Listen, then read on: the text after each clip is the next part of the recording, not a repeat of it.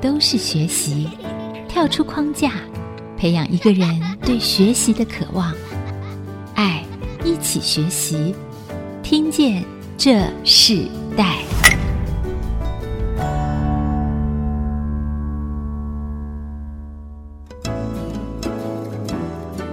这里是 IC 之音主客广播 FM 九七点五，听见这时代节目。今天的世代学习关键字，我们要跟听众朋友分享的是洞悉市场智慧和专业技术的养成，世代传承如何两横。那也针对这个题目，我们特别邀请到的来宾是宏康科技的负责人谢永芬博士。因为我们知道洞悉市场需要观察和眼见，以专业的技术来做分析，所以如何在洞悉中看见市场的需求，在专业领域中。透过分析和检测来达成精准，这是在许多经营事业的领袖们，尤其是科技产业们常常面临的挑战。所以，成立于两千零二年的宏康科技，他们就在检测分析服务的领域里，拥有科技产业界专业和精准的好名声。其负责人谢永芬博士，他更在创业开始就以专业的一门事业和热情，突破了各种技术和经营挑战，获得了尖端服务的企业家奖。他得到这么多的殊荣，尤其在宏康科技，他自己在这个整个产业界里，他不但上市上柜，他们更在产业界里头经营表现上，每年都是逐步的增加。他们甚至即将到非常多的国家，已经在很多的国家建立了各个不同的实验室，啊，为很多的科技产业来做服务。所以，我们今天特别邀请谢永芬博士来到节目现场，跟我们听众朋友分享，谈到智慧传承和技术培养，以及他所坚持的事业带给这世代的影响性到底有哪些？我们欢迎宏康科技负责人谢永芬博士跟听众朋友问声好。ICC 的各位朋友们，大家好！今天很谢谢那个郭小姐，还特地到了宏康科技来，那我们可以在这个地方跟大家聊聊我自己的一些看法跟想法。谢谢。我们今天在采访的这个位置上，刚刚谢博士说我们是第一次哈，坐在这个他重新陈列出来的这个很棒的一个位置。那可是其实我们知道宏康科技已经创业十八年了，在这个十八年的这个过程中，你再一次的回首创业之初的梦想哦，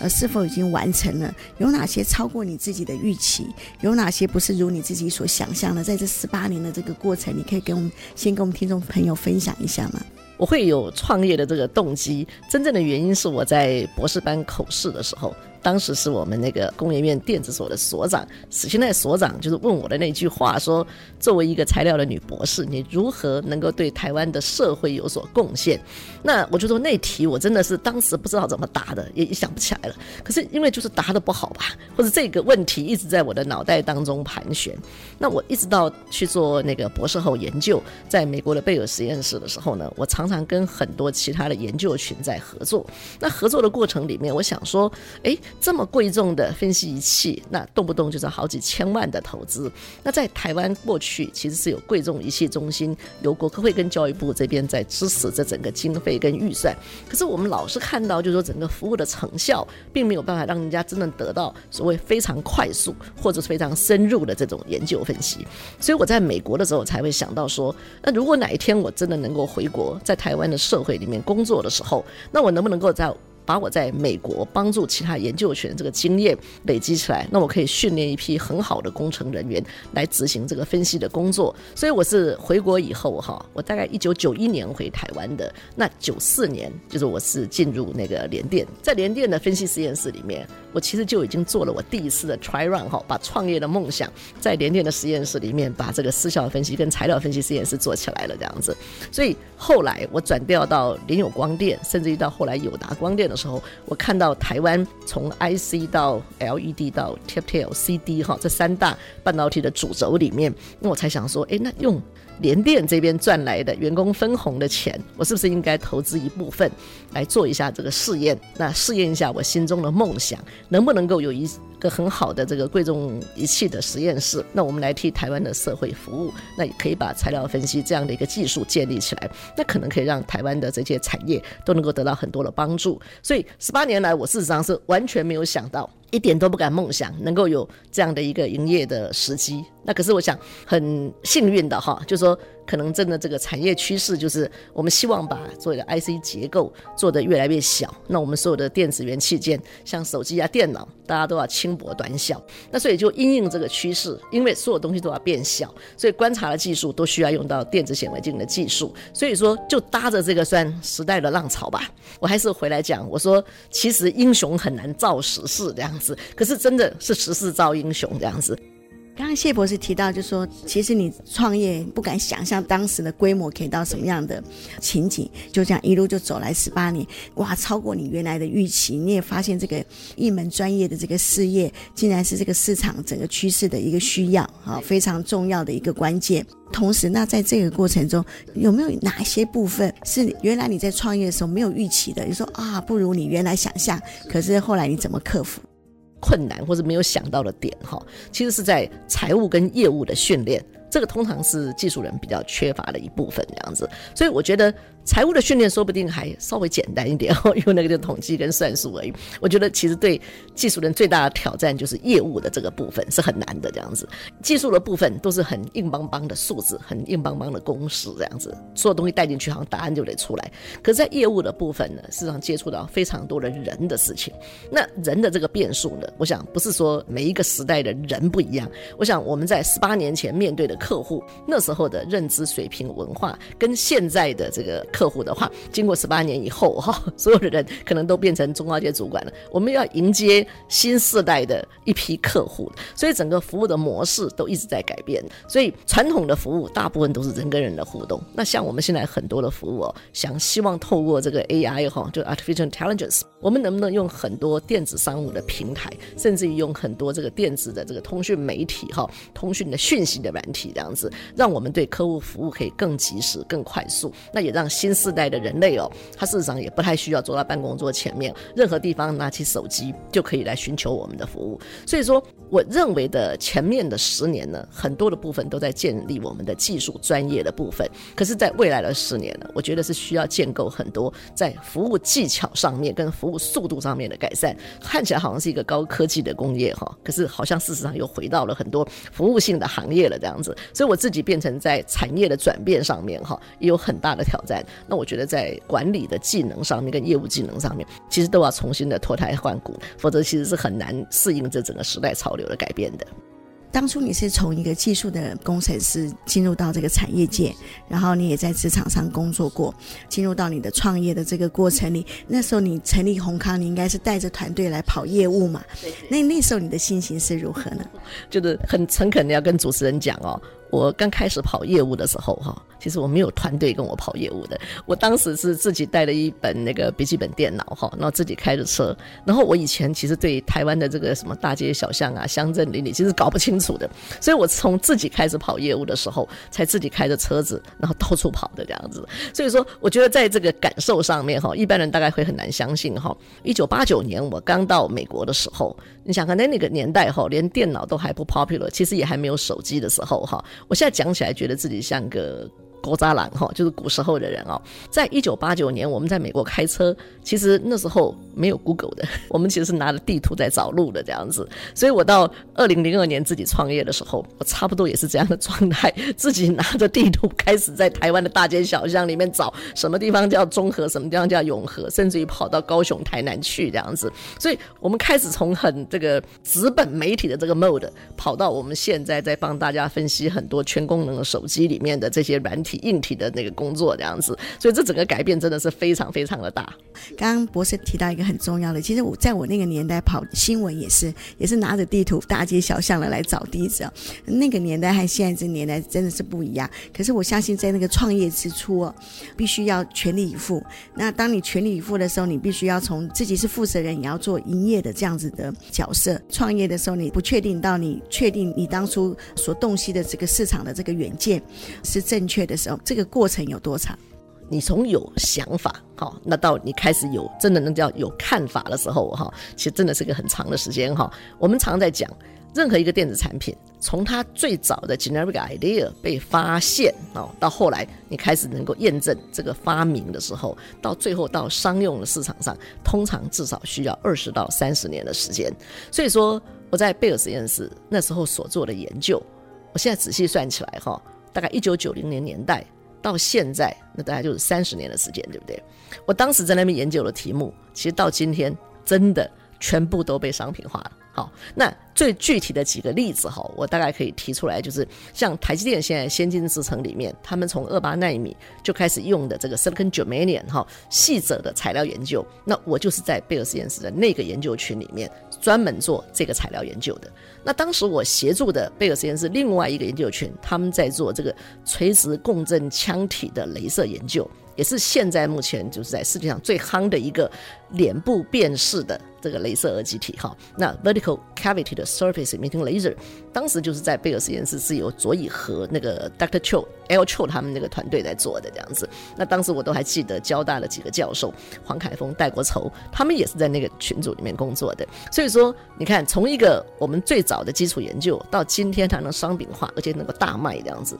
真的过了三十年呢。对，但我们在年轻的时候做学生的时候，很多老先生老太太跟你讲的东西，你可能觉得说。真的吗？你很多的怀疑这样子，可是经过了这么二三十年，我自己也要告诉我年轻的一辈说，真的耶，他讲的是真的，而且我真的经历过了，而且我也看到了好几个技术，真的这样就印证了这样子，所以这个似乎是一个呃算进步的过程哈，必要的一个时间。可是我觉得就是说，三十年前的资讯技术或资讯的能力。其实相对于现在的资讯技术能力是相对落后的，所以我会认为说，在未来的时间里面，以前可能认为二三十年，我想在未来说不定只要十年二十年就可以 work out 这样子。所以说，产业技术在进步哈，其实产业趋势也是因为这个进步而会变得更快。所以说，任何这个趋势的改变呢，现在的人没有能够更努力哈，或者更快速的因应着改变的话，可能很多人都要被淘汰掉了。我就想到，就说其实我们常常在信心中里头，我们不是看见现状，而是看见未见之事哦。当我们看见那个未见的时候，在我们的眼前成就的时候，其实那会得到一个莫大的满足。那刚刚博士提到说，从你在贝尔实验室，然后甚至在你学生的时代，你看到许多师长们他们在讲的一些研究的技术里头，他们如何成真。结果你看到这个几十年的发展里头，它逐渐的就成真哦。我自己很好奇，你上一代也是有创业背景的人吗？怎么去培养？智慧的这个累积和洞悉市场的这样子的一个经验，我们得在下一段部分，我们一起来分享。我们稍后回来。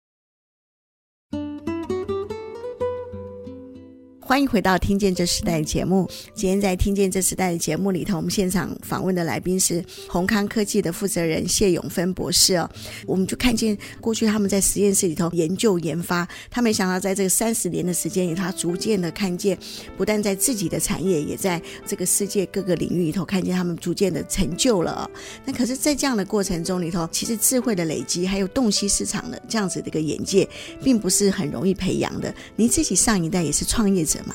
好，我很诚实的要告诉各位哈。我们家都不是创业的，不是做生意的，反倒是我父亲，其实在呃省立新竹医院哈工作了四十三年，所以说是一个呃算公务人员的家庭这样子。那理论上我应该是绝对不会做生意，也不懂得怎么做生意的这样子。对，那我之所以会创业，我想最大的一个刺激的动机就是这个史清泰史院长问我的那句话。那我说那句话是不是我一定要这样盘了那么久，然后就呃死不放弃，然后坚持要去做这件事嘛？我想。应该不是这样子的想法而已，因为我大概是在联电得到了这个员工分红之后，我想台湾有很多一样的这个被员工分红这个政策给庇荫到的这么多的人哈，那你赚到钱以后，你会不会真的曾经想过一个想法说，那我应该拨一部分，你说是回馈社会吧，还是说投资自己，验证自己心中？隐隐然的，你有一个梦想跟理想。那你如果能够在人生当中让自己的梦想理想真的成真的话，其实那才是一个非常完美的自我实现的一个境界。那我心中认为，台湾应该会需要材料分析的技术，而且台湾有这么多的中小企业，他们真的是。没有能力自己去投资这么贵重的设备，然后我能够从这个角度出发，然后随着整个趋势把宏康做起来。我说这真的是天时地利跟人和这样子。虽然我的父母并不是做生意的人，那我觉得在高科技领域里面最好玩的点可能就在这里。台湾有非常多高科技创业成功的人，我相信他们过去的父母或是身家里面，并不是真的是做商业的。高科技里面的一个特质就是说，你真的有那样的技术含量的话，事实上你本身的技术或者你的产品本身，它就会卖它自己了。所以人家说的这个 product will sell itself 这样子。所以任何东西其实你只要够好，产品的本身，你公司的信誉。都会自己在帮你做自我的行销，所以在这当中，我刚刚提到了说，在业务上的困难，那相对的就变得少很多了。台湾的公司这么多家哈，那也算是全世界相较于像美国的 San Jose 来讲，Silicon Valley，我们是少有的单位面积上面有这么多的中小型甚至于大型的公司在这个地方。那我觉得这个是台湾的之美哈，因为你相较于欧美日任何一个国家，很少有一个地方有这么密集的高科技的产业。所以说你说是。红康的诞生这么偶然？我说不是的，其实是我在创业之初，我真的帮我自己做了一个 SWOT 分析，然后我去评估说，是不是真的有可能台湾这个公这个赚这么多的公司，每一家每一个月它的平均研发预算能不能有个十万块钱？我如果累积一百家，我是不是就有一个月一千万的营收这样子？我真的做过这样的评估，然后诶，竟然真的被我猫对了哈！所以我说今天的这个成就，倒不是任何一个人真的说呃怎么样的这个创意或者怎么样的伟大这样子。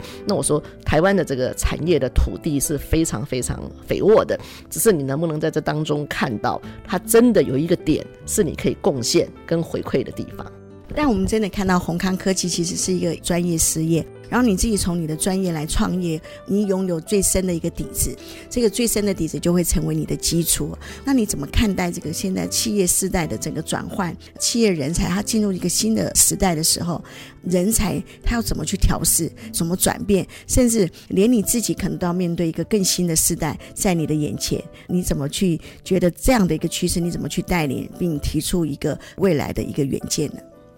这个呃创业哈，有时候一开始的念头其实是很单纯的、很简单一个概念。可是经营一个事业哈，市场它是很长期的耕耘哦，跟很长期的一些。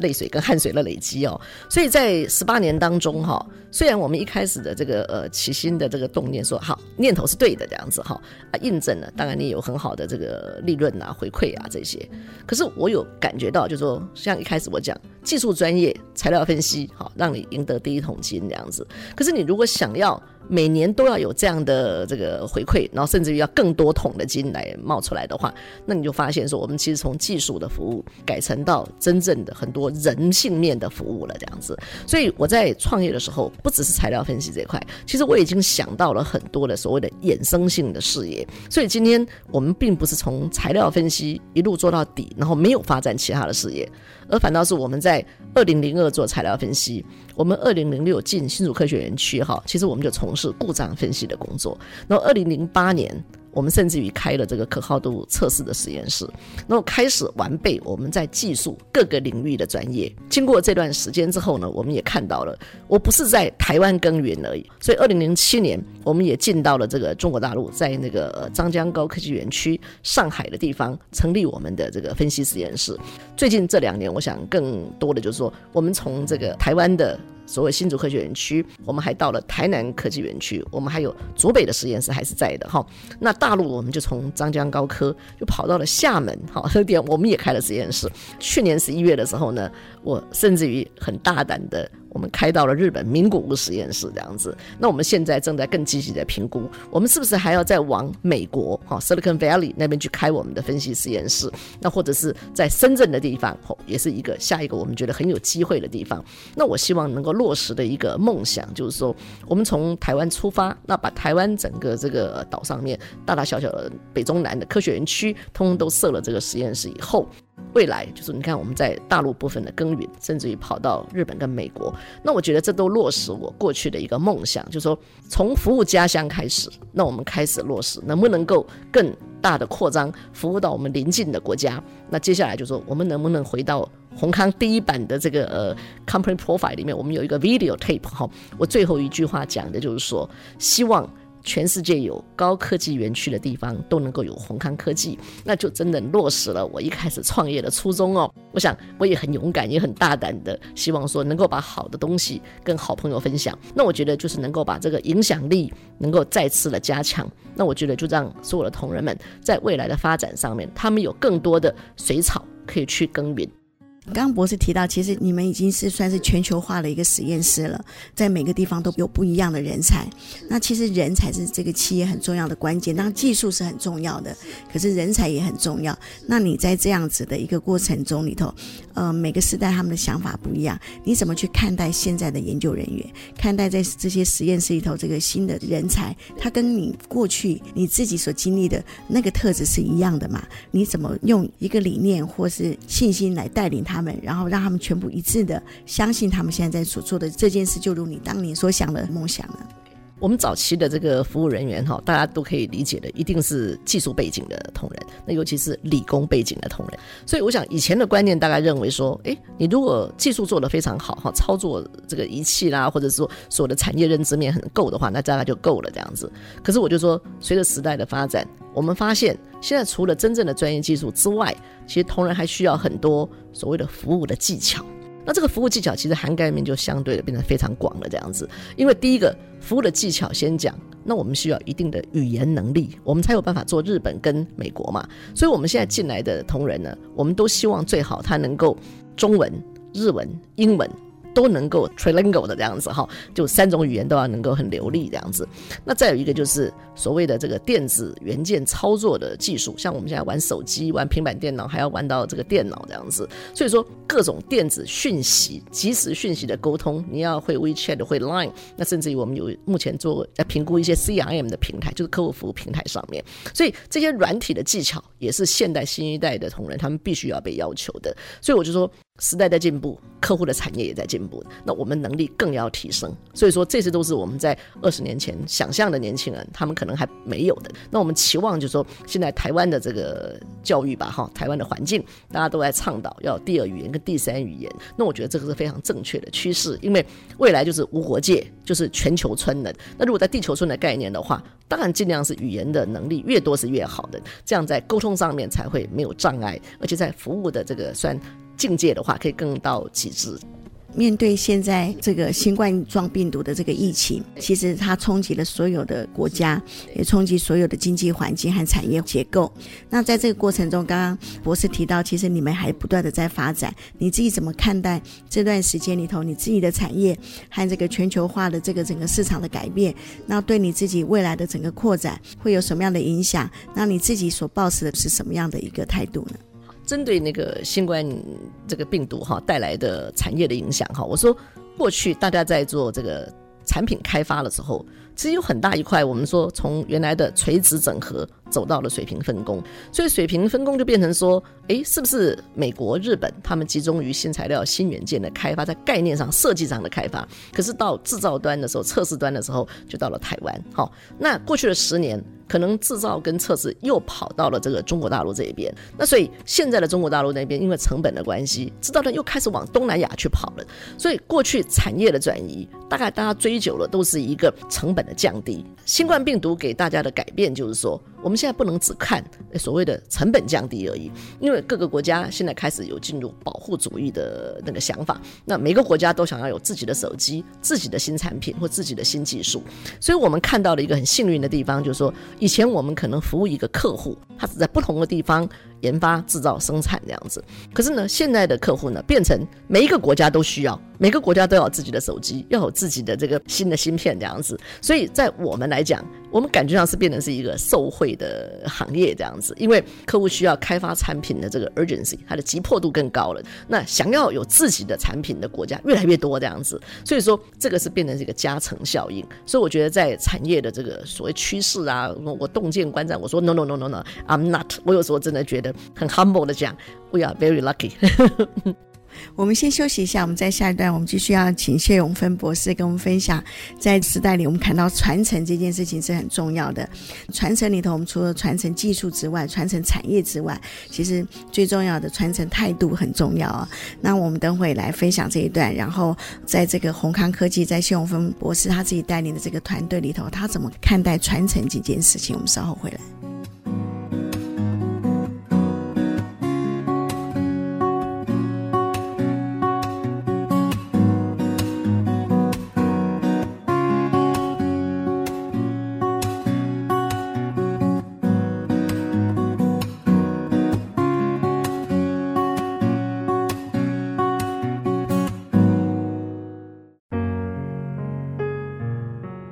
欢迎回到《听见这时代》节目，我是主持人郭兰玉。今天在我们现场里头，我们邀请到的是宏康科技的负责人谢永芬博士哦，跟大家分享的世代学习关键字。我们谈到的是洞悉市场的智慧和专业技术的养成，在世代传承中，我们如何两合呢？我们知道谢永芬博士，他本身是宏康科技的董事长和总经理哦，他自己负责的这个产业不只是在台湾，他从他自己的故乡扩展到全球很多的国家里头。可是同时，我们知道。你自己本身是清华大学材料科学工程系的这个学士，也是硕士和博士的学位哦。你一路念书是念得非常的精准，然后也是非常的认真，几乎是全力以赴。我们也看到你的创业也是全力以赴。这个十八年的过程中里头，面对了不同大小的挑战，在很多的不同的挑战，你不断的提到你看到的都是机会。你是怎么样养成自己有这样子的一个眼光，或是这样子的一个信心呢？就说呃。人如何能够乐观地看待所有的困难哦？我想这个是很小。我想你从小读书啊、考试啊，甚至于你的家庭教育跟学校教育，有可能给你带来的一些刺激哈。那我觉得我在这过程当中，我觉得最需要感谢的就是我的父亲哈，就是我爸爸是一个非常有智慧的人哈，因为。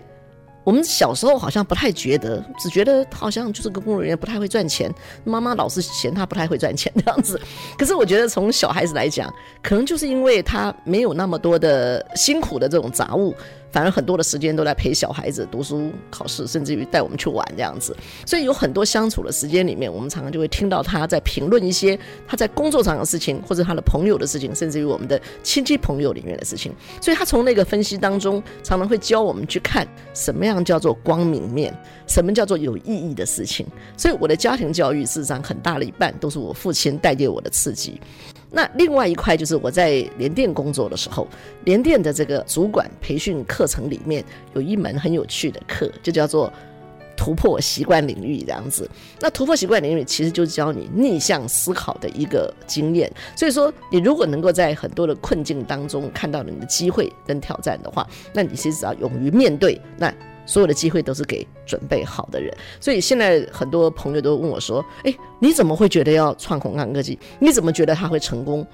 我说：“我一点都不觉得不打紧。我创业的时候，我问过十个朋友，九个半的人都跟我说不会成的。所以到现在，我想那个石院长吧，哦，我之前我自己的指导教授啊，我的父母，我的朋友，大家也都很惊讶。诶，为什么我们觉得都不会成功的事情，你竟然还去做，而且你还把它做起来？”那现在其实我就是要跟所谓的年轻的一代，如果你真的有想创业的人，其实我想把我的心得感想跟你分享的地方，就是说，任何别人的认为的不可能或者很困难，其实你如果把它想成是他给你的提醒，或他给你的警告，那你在后面的路上，其实你就要汲取这个警告跟提醒，如何不要犯。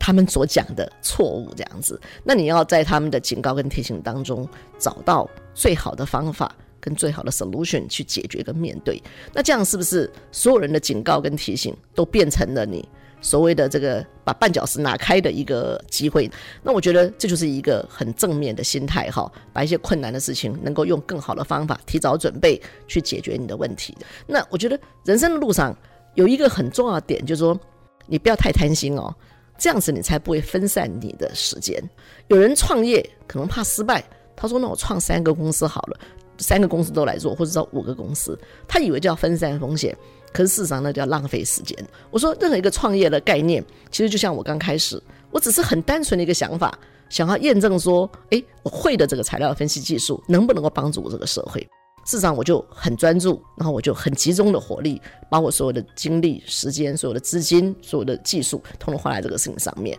那我觉得所有的耕耘，客户一定会看到你耕耘的所谓的价值跟成果，价值跟成果，它后面也会帮你再做更多的这个正面的回馈。所以当这个 positive feedback 慢慢慢慢的形成之后呢，其实你有很多的业务工作相对就变少了嘛，很多行销的工作，就像今天的采访嘛，诶，我也觉得是很好的一个机会，能够让我把我的创业的理念讲出来，那我也可以把我自己经历过的这个心路历程分享给大家，那我觉得这都是很好的事情。可是事实上都只是一个很单纯的想法而已。我想前面我提过了，这是一个自我实现的过程。那现在其实我要再次强调，我说任何人都一样哈，读书考试，我说十年寒窗无人问，对不对？你如何能够一举成名而天下知？可是你要很多的努力，在这过程当中是非常寂寞、非常孤独的，甚至于很多时候，就像那些提醒跟警告，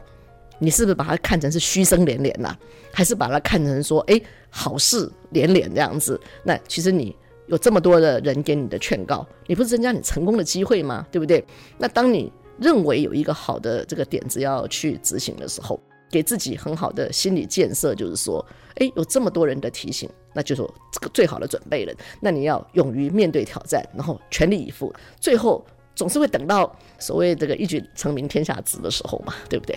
博士其实提到很重要的一个关键，就是说，当长辈们提醒我们的时候，常常我们年轻人有时候不想听长辈的提醒，可是当你觉得这是祝福、这是感谢的时候，反而把这些提醒当做你走每一步的很重要的一个警告，甚至很重要的要小心的事情的时候，你反而走的时候就会更稳定。我就想到说，嗯、通常我们看到有盼望的人就是不可动摇啊。当你有一个盼望往前走的时候，哇，你就带着这个企业，带着整个团队，现在目前有呃七八。百个这样子的，全世界这样的员工在跟着你一起全力以赴的做这样的一个事业，甚至这个其实实验这件事情很重要，因为它是帮助很多的产业，它在。各种研究里头更精准。那同样的，在这样的过程中，也让所有的看到这个科技文明的改变，甚至在所使用的面对生活所用品里头，可以它可以越来越轻省，呃，越来越小型，甚至越来越符合人的生活中的需要。我觉得是看到这个一个产业，它在稳定的时候，它有影响更多的一个产业，甚至影响人类更多的生活。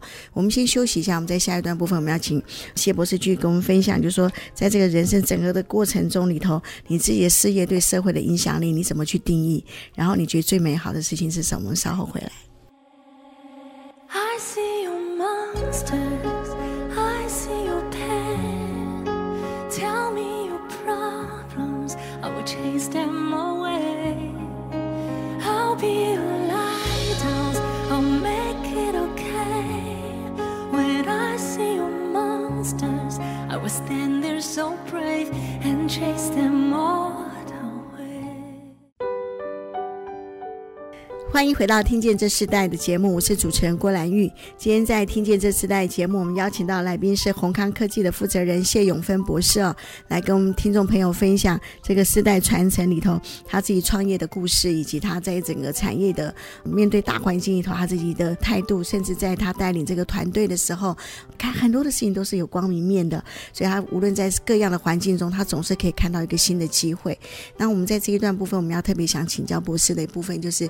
在宏康科技哦，它是一个企业没有错，可是它对于社会、对于这个国家都有一定的影响力。那你怎么去定义宏康科技对这个社会和这个世代的影响力？你看到的是什么？我刚刚讲过，说我们做材料分析公司哈，过去其实台湾是没有人有这样子的这个想法或。敢出来做这么大的投资哈，那我说验证了这个宏康科技在材料分析上面这个点以后，我们其实有扩大时效分析跟可靠度测试嘛。那这个三个领域总合起来，就我过去在利用光电做这个呃品管服务的时候，就 QRA 然后 Quality and Reliability Assurance 这个部门的时候，其实它就是一个公司里面的研发的平台，因为透过这些分析仪器、分析工具。我们可以帮助一个公司在开发制成、开发产品，哈，甚至于做一些品质保证的服务。那这样子的一个共通平台，我们能够让台湾这么多的中小企业享受这个共通平台上面的快速服务。那我觉得我们基本上达到了一个社会贡献，就是让所有的产业在这个平台上面开发产品的速度更快，那解决问题的能力跟速度都变得更快。那我觉得很直接的一个社会效益就是说，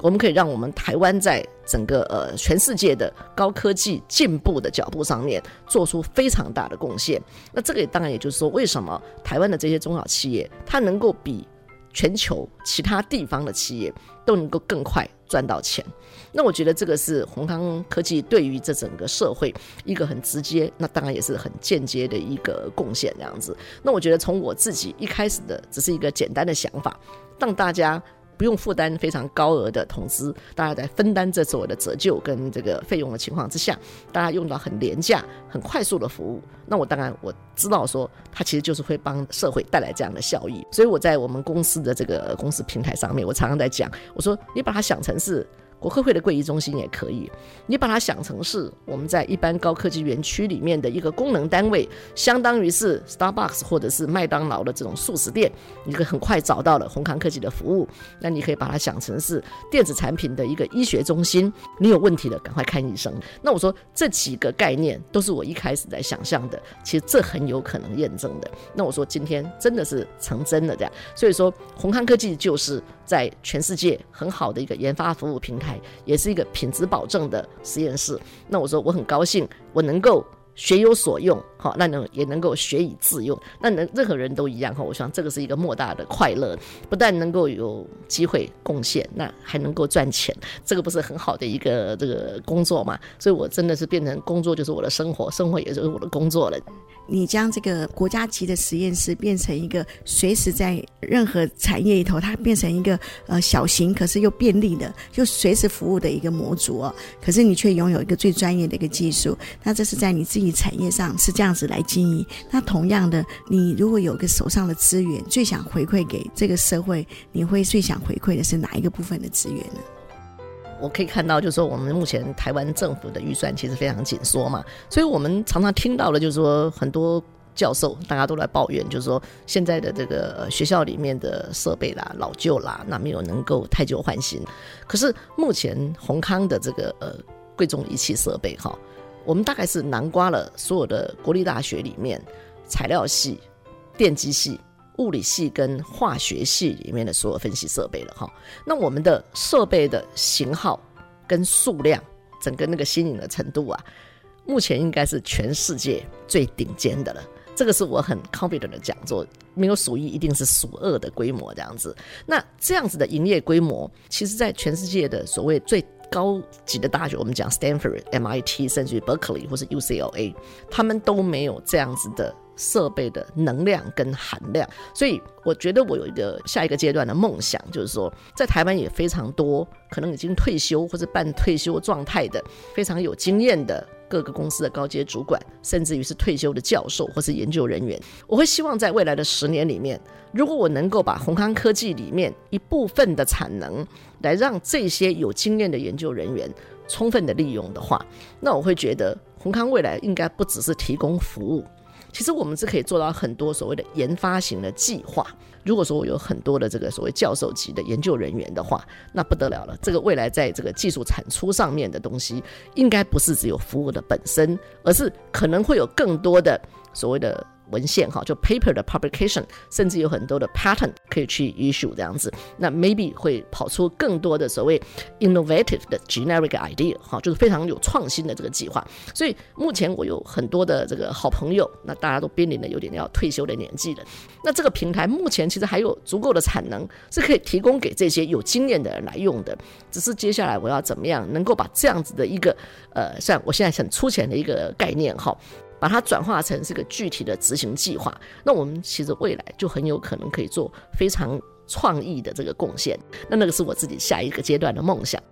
感觉好像在这红康里头会生出一个非盈利性的这样子产业研究学校的感觉哈，我们期待这样的发生。那我们在最后的时候，我们想请博士跟我们分享最想要世代传承里头，你最想给你的孩子，还如果你要传承给他一个价值的话，你最想给他的价值是什么？我觉得不只是我自己的孩子哈，我的同仁或者是我所有的朋友们，其实我用我自己的经验想跟大家分享的，就是说，我觉得任何的工作或任何的人生都一样哈，其实就是努力吧。好，没有一个成果是不需要努力就能够成真的。所以说，努力是必要的一个元素。可是，在努力的过程里面，我也希望大家能够注意到，就是说努力是要在对的方向上面才能够有结果的。所以说，努力加上一个正确的目标，是无可厚非的一个人生成功胜利组一定要注意到的两件事。那我也祝福，也期待每一个我的好朋友、我的小孩儿、我的同仁，大家都能够跟我一起想想看，这样的一个点是不是你也觉得可以参考的？嗯，呃，我们在最后部分，我们要请博士跟我们分享一首歌曲啊，一首音乐是你最喜欢的，因为我们知道你很喜欢唱歌。最后来，请你来推荐我们一首歌曲。诶，这个主持人安排的这个最后的 ending 是有点趣味的哈。那我想，我昨天晚上稍微想了一下，哪一首歌比较合适哈？那我其实曾经在我们公司有一个就是歌唱大赛上面，我唱了这个歌哈，那就是这个凤飞飞的《掌声响起》。那我想这首歌不只是我们就是这个年纪的人大家都耳熟能详的，我想重点是它的歌词哈，真正写中了我心中的感受哈。那我想它第一句就是说，独自站在这舞台嘛哈，当掌声响起来的时候。其实你想到了，心中真的无限多的感慨哈。那这无限多感慨里面，我说其实青春已经消失了，对不对？其实情怀也都更改了嘛，对不对？可是经过了这么多年之后，我还是在我自己的专业材料分析上面在工作这样子。那我材料系毕业，然后做材料实验室，然后做材料分析公司，这个一路走来呀，我说虽然是孤独。可是你如何能够坚定的努力在一个正确的方向上？那我觉得这首歌真的就写到了我心中的感受。对，我们就在这首掌声响起中跟听众朋友说声再见。我们今天非常谢谢谢鸿芬博士来跟我们分享他生命的学习故事。我们谢谢你，谢谢。听见这时代，我们下次再见，拜拜，拜拜，谢谢大家。听见这世代，建立爱的连结。中华民国资源媒和互联协会邀请您一起。启动公益资源，实现分享与给予的良善社会。